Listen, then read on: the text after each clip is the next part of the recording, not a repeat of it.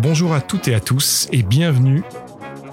Nous sommes en août 2020 et vous écoutez La Forêt d'Émeraude, le podcast qui tente de décrypter les enjeux autour du cannabis, ce qu'on en sait aujourd'hui, son impact sur la santé, sur la société, bref, sur tout un tas de sujets. Je suis Oncle Charlie et aujourd'hui je suis accompagné d'Adrien. Bonjour Oncle Charlie. Bonjour Adrien. La Forêt d'Émeraude est là pour vous faire part de ce qu'il se passe autour de cette fleur dans le monde dans une démarche informative. C'est parti. Alors nous allons, chaque émission, tenter de nous pencher sur une étude ou ce qu'en disent les organismes officiels, étatiques ou organes de santé publics ou privés. Je parle du cannabis et nous allons tenter de vous en faire un résumé en vous invitant ensuite à creuser le sujet si vous le souhaitez. L'objectif est de vous aider à mieux comprendre certains enjeux. Cette semaine, j'ai choisi de vous parler du CBD. Ces trois lettres fleurissent un peu partout dans des magasins dont les ouvertures se sont multipliées depuis le début 2020. On y trouve des fleurs, de la résine, des huiles, des baumes. On y vante les vertus pour la santé, pour le quotidien. Mais qu'en est-il vraiment? Les blogs et les articles sont nombreux sur le net, mais j'ai souhaité partir d'une source qui permettra peut-être de nous faire un avis.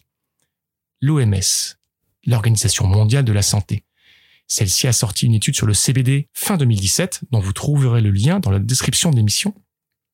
Et voyons ce qu'elle en dit.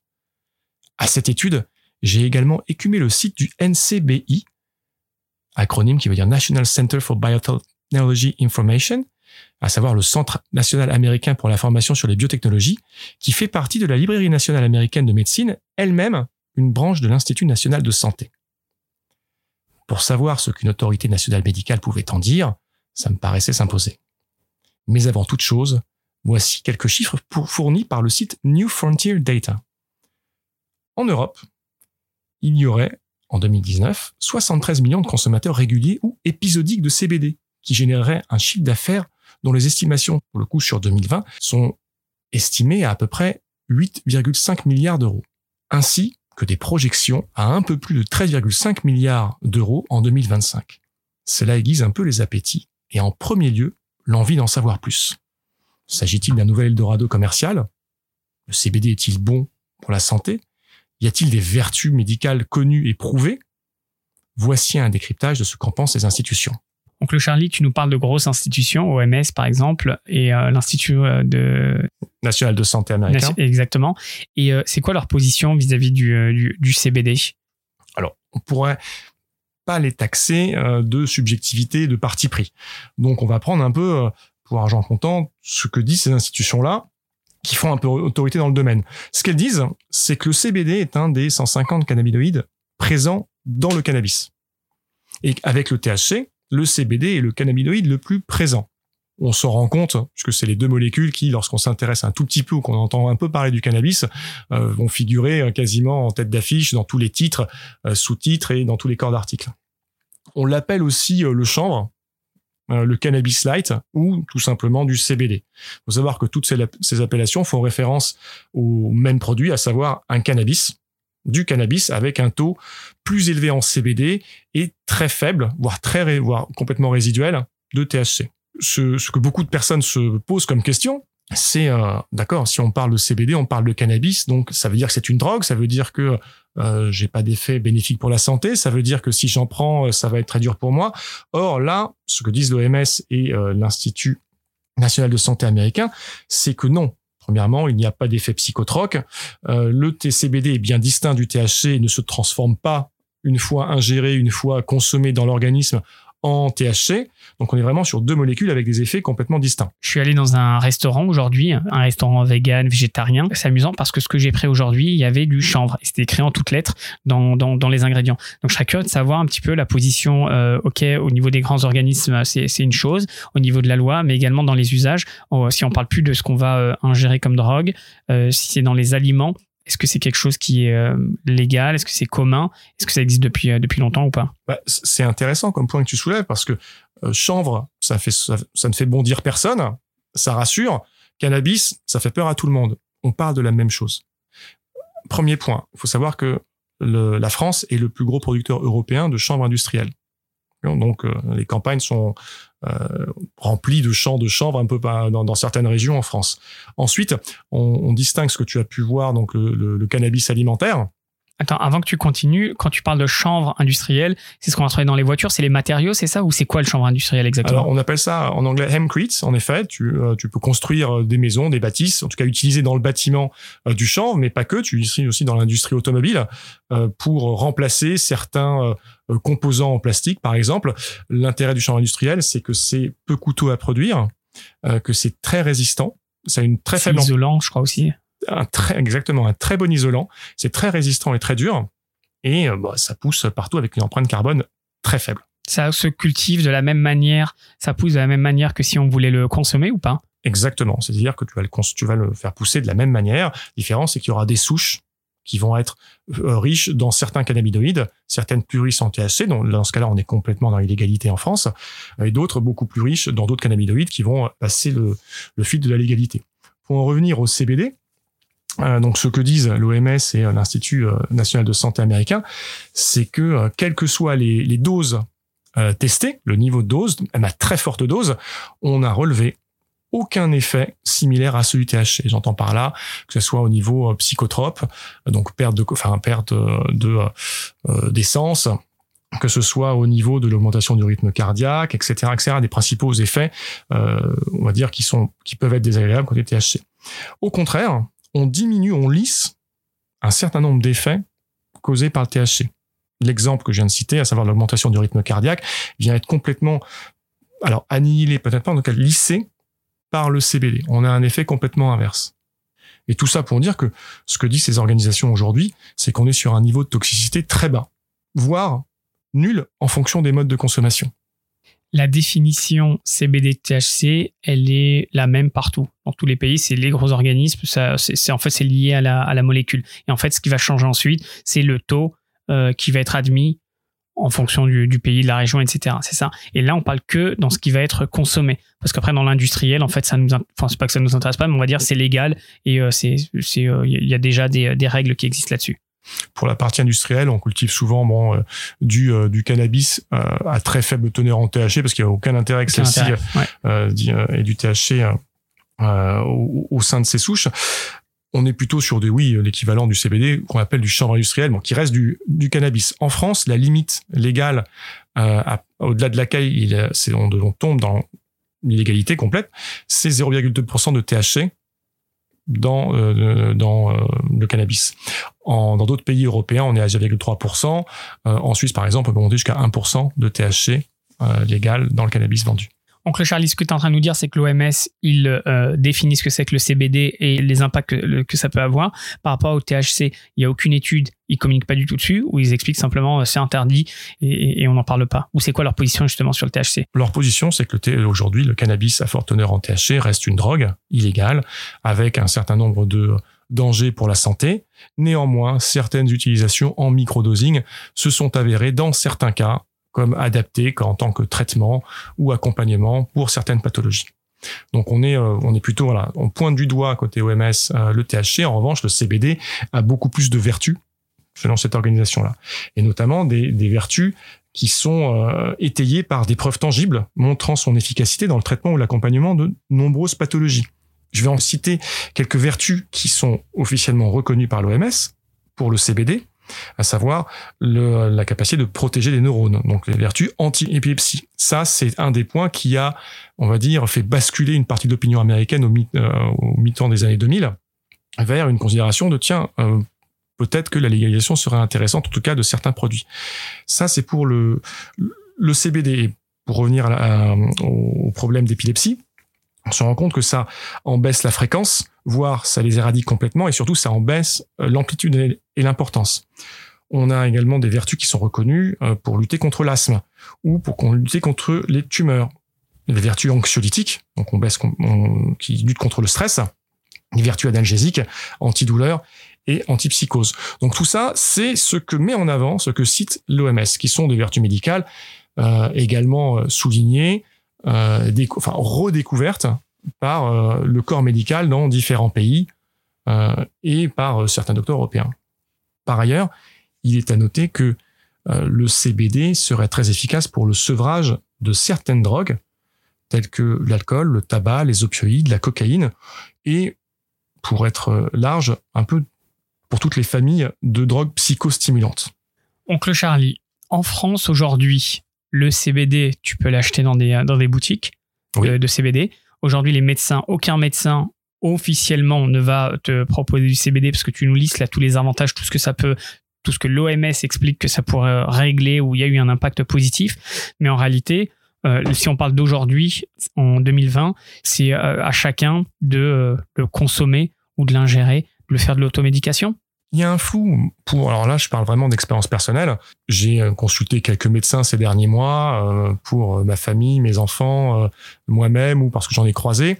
Certains vont être complètement réfractaires à l'idée. Pour eux, ça reste une drogue, point barre. Donc, ça ne peut pas rentrer dans une pharmacopée. D'autres vont être un peu ouverts sur ce qui se passe à l'étranger et s'intéresser.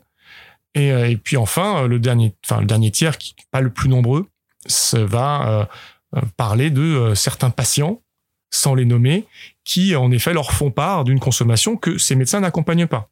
C'est-à-dire que ce ils ne prescrivent pas, ils ne poussent pas la consommation, ils restent dans la légalité. Néanmoins, ils sont intéressés par tous ces retours d'expérience qui euh, sont constatés, ça ils le disent, dans euh, d'autres pays européens. Il faut savoir que euh, il y a quand même 22 pays européens qui euh, disposent d'un programme euh, de cannabis thérapeutique aujourd'hui. Donc, il y a des retours d'expérience qui, euh, qui les intéressent, mais qui ne sont pas possibles officiellement de euh, compiler, d'analyser ici en France. Donc oui, aujourd'hui, euh, quelqu'un qui s'intéresse au CBD, mais tout ce qu'il a à faire, c'est aller dans des dans une boutique qui en vend, et on en a on a des boutiques dans les dans les principales grandes villes de France depuis le début d'année qui se sont ouvertes un peu les unes après les autres. Et puis après, c'est aller sur Internet, lire ce qui se fait, ce qui se dit. Et ça, il y a, y a quand même pas mal de matériel, pas mal de retours sur ces sujets. Il suffit de... Bon, après, bon, il faut parler euh, anglais, mais même, on trouve pas mal de choses francophones qui viennent du Canada. le cannabis thérapeutique et le CBD, c'est la même chose. Ou parfois, il peut y avoir du cannabis thérapeutique avec du THC. Tout à fait. Il peut y avoir du cannabis thérapeutique à base de THC. On se rend compte que les deux sont euh, fonctionnent pas pour les mêmes choses dans les mêmes cas. Néanmoins, aujourd'hui, on met en avant beaucoup plus le CBD parce qu'il n'y a pas euh, d'effet psy- euh, psychoactif et que par ailleurs, on, on lutte sur euh, contre un, un- on va dire le stress et l'augmentation du rythme cardiaque, qui sont quand même deux, deux causes qui peuvent être, euh, enfin deux points qui, qui peuvent être favorisés par de la consommation de cannabis euh, à forte teneur en THC. Aujourd'hui, les clients qui vont dans ces boutiques à CBD, qu'est-ce qu'ils achètent et pour, surtout pourquoi? Alors, je me suis rendu dans des boutiques pour savoir un peu quelle était la typologie des, clients. Et euh, bon, ce qu'on m'a dit, c'est un peu toutes les classes d'âge. Euh, alors, dans la limite légale, hein, puisque c'est interdit de à des mineurs. Euh, mais vous avez des personnes, des seniors, des plus jeunes. Certains, alors ça, ça n'engage que les, vendeurs de boutiques que j'ai vus dans trois villes différentes de France. Certains, c'est pour, ben, c'est ce que reprend l'OMS. Certains, c'est pour arrêter de fumer. D'autres, c'est pour se relaxer le soir, mais sans vouloir euh, consommer euh, du cannabis euh, à forte teneur en THC, donc avoir tout l'effet un peu euphorisant et psychotrope. Mais là, tu listes le cas de la cigarette électronique. Quand tu le du CBD en cigarette électronique, non? Ah non, pas du tout. Euh, des CBD soit en fleurs, soit en, en concentré en huile. Voilà, et en huile alors. Pour les, moi, je, je serais très curieux les gens qui le prennent en huile. Comment ils l'utilisent? À la limite, ça serait ça, mais surtout, c'est quoi les bénéfices? Enfin, ou qu'est-ce qu'ils recherchent? Alors, d'après c'est le, retour de ces boutiques, cette huile-là. hein. et puis après, c'est ce que je confirme grosso modo, euh, ce que j'ai pu trouver sur Internet, c'est que l'huile bon, s'ingère. Donc, euh, se prend dans un verre d'eau, euh, dans une cuillère de miel, sous la langue. Mais elle peut avoir également une application cutanée avec les vertus qui sont listées un peu plus haut par l'OMS, à savoir des vertus anti-inflammatoires et euh, antidouleurs analgésiques.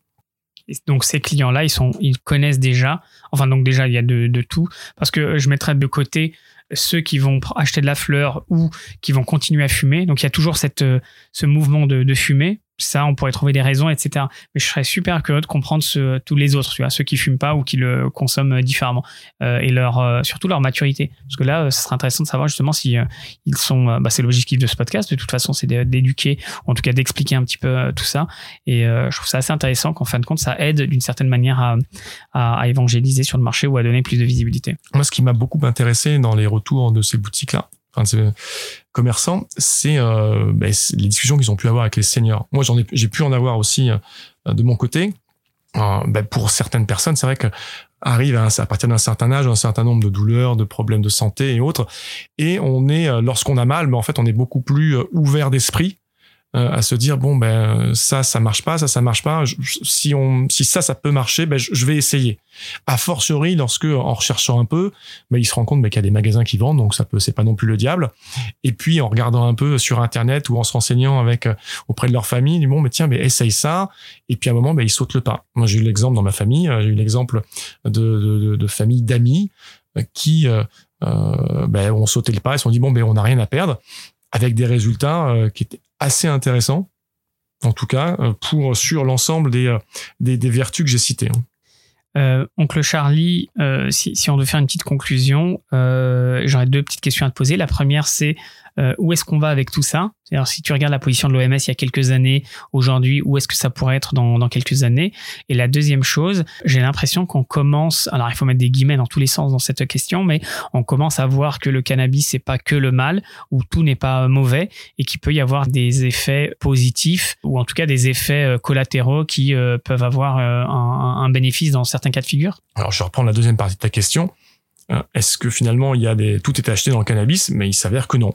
Moi, j'ai besoin de me rassurer quand je vais euh, euh, consulter l'OMS, quand je vais consulter un, institut national de santé euh, étatique d'un pays comme les États-Unis. Mais moi, ça me rassure de voir qu'on me confirme qu'en effet, le cannabis peut être utilisé à des, à des fins thérapeutiques, à des bienfaits, à un rapport coût-bénéfice qui est largement en faveur des bénéfices avec des coûts qui sont minimaux pour la santé. On se rend compte que euh, c'est pas forcément une découverte, en revanche, le fait qu'il y ait un tampon de ces organismes-là, je pense que ça peut rassurer pas mal de monde sur le fait, bon, ben, si c'est une voie que vous souhaitez explorer pour une ou plusieurs des vertus que j'ai citées, euh, allez-y. C'est, euh, c'est validé.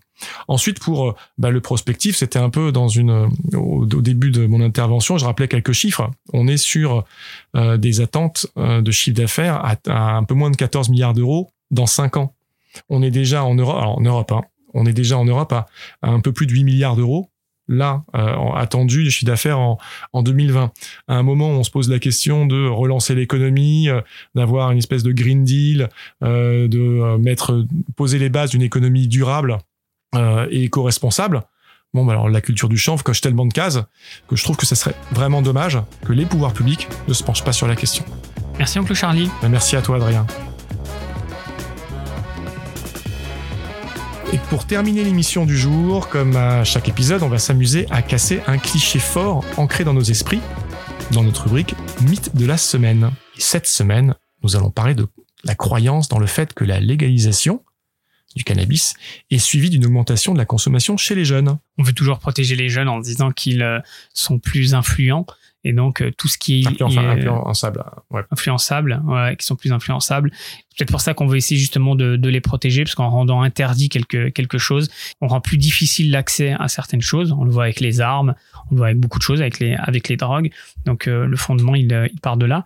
Euh, et après, quand on a tous été jeunes, et la première chose qu'on veut, c'est, c'est l'interdit. Donc c'est vrai que c'est, paradoxal. Déjà, cette affirmation en soi, il est, faut, faut déjà réussir à prouver qu'elle, est vraie, mais bon, on est dans les mythes. Et donc euh, justement, euh, toi, dans, quelle mesure euh, il y a des données ou des études qui pourraient aller à l'encontre de cette, idée reçue?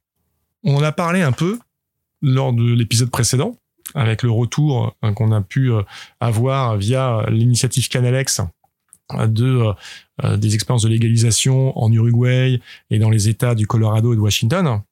Donc aujourd'hui, on a des, on a des, une expérience qui est tangible.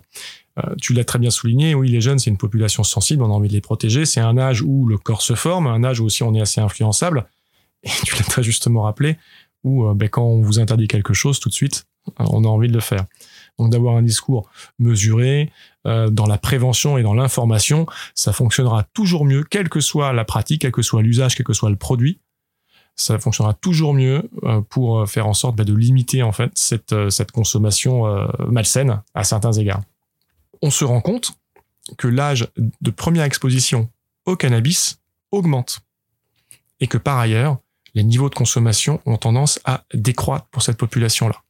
Donc ça, c'est un point très important puisque des personnes qui soit euh, sont anti-légalisation, soit se posent la question de peut-être, mais euh, attention, euh, qu'est-ce qui se passerait chez les jeunes? Ça nous fait peur. Là, les exemples américains et sud-américains nous montrent que ben, ça n'a pas été le cas Donc ça, c'est relativement rassurant. Et je vous inviterai à lire le lien vers le retour d'expérience du Colorado qui sera à, la disposition dans l'espace de l'émission. Angle Charlie, ce que tu dis, pardon de paraphraser, mais c'est pas juste légaliser, mais c'est d'accompagner. C'est-à-dire que si on légalise sans, sans aucun accompagnement, il peut y avoir ce risque. Mais l'idée, c'est de le faire proprement. Donc, on peut légaliser et avec euh, toutes les, campagnes de prévention, etc., on peut, euh, ça peut y avoir des, il n'y a pas nécessairement des effets euh, négatifs, c'est ça? Décriminaliser, légaliser, poser un cadre légal clair, quitte à ce qu'il soit contraignant, mais au moins qui permette d'officialiser les pratiques qui sont ici de facto. Hein. Les gens consomment. la France est le premier pays européen consommateur de cannabis par habitant. On voit que la répression ne marche pas euh, permettre d'encadrer, d'informer, mais on voit ce que ça a fait dans d'autres pays, euh, que ça soit alors une démarche de légalisation, on n'en a pas encore eu en Europe. la Hollande euh, est sur le sujet. Le Luxembourg s'est donné 2021 ou 2022 pour le légaliser, mais on, voit des initiatives euh, en partie dans d'autres pays européens, bah, c'est le cas de la Hollande, mais également au Portugal depuis le début des années 2000, que la prévention, la décriminalisation des consommations de drogue. Alors le Portugal est, allé loin puisque là ils ont mis euh, euh, sur le même plan, sur un plan d'égalité toutes les drogues, mais on se rend compte que ça marche, qu'on a des baisses de la consommation, qu'on a un meilleur accompagnement des, euh, des personnes qui souffrent de ces consommations-là, et on arrive plus facilement à sortir une partie de ces personnes-là de cette consommation-là. Donc ça fonctionne, ça fonctionne. Ce qui ne fonctionne pas, c'est la répression et c'est euh, la diabolisation. Ça, ça ne fonctionne pas. Et si on a besoin encore en France de se poser, enfin de se poser la question, je pense qu'il n'y a pas un magistrat, il n'y a pas un policier, il n'y a pas un éducateur, un addictologue qui euh, est capable de vous dire le contraire. Et c'est pas euh, et vous trouverez les illustrations ces derniers mois un peu dans tous les grands quotidiens de la presse nationale de plusieurs personnes, alors que ce soit des hommes publics, des personnages publics, des hommes politiques, des médecins autres, qui vraiment mettent en avant le besoin de passer à une autre étape que celle de la répression. Merci, oncle Charlie, pour avoir euh, débunké ce, ce, mythe. Euh, on s'approche gentiment de la conclusion. Exactement. Bah, je vous remercie beaucoup à tous d'avoir partagé avec nous ce moment. Pour retrouver les références de cet épisode, rendez-vous dans les notes de l'émission. Et si vous avez des questions, des recommandations, ou si vous souhaitez nous contacter, cliquez simplement sur le lien présent dans les notes. C'est anonyme, simple et rapide. N'hésitez pas à partager cet épisode autour de vous et si vous écoutez sur Apple Podcast, bah, laissez-nous 5 étoiles, ça nous fera toujours plaisir. À très vite. À très bientôt. La consommation de cannabis est illégale et dangereuse pour la santé. Information prévention sur drogue-info-service.fr.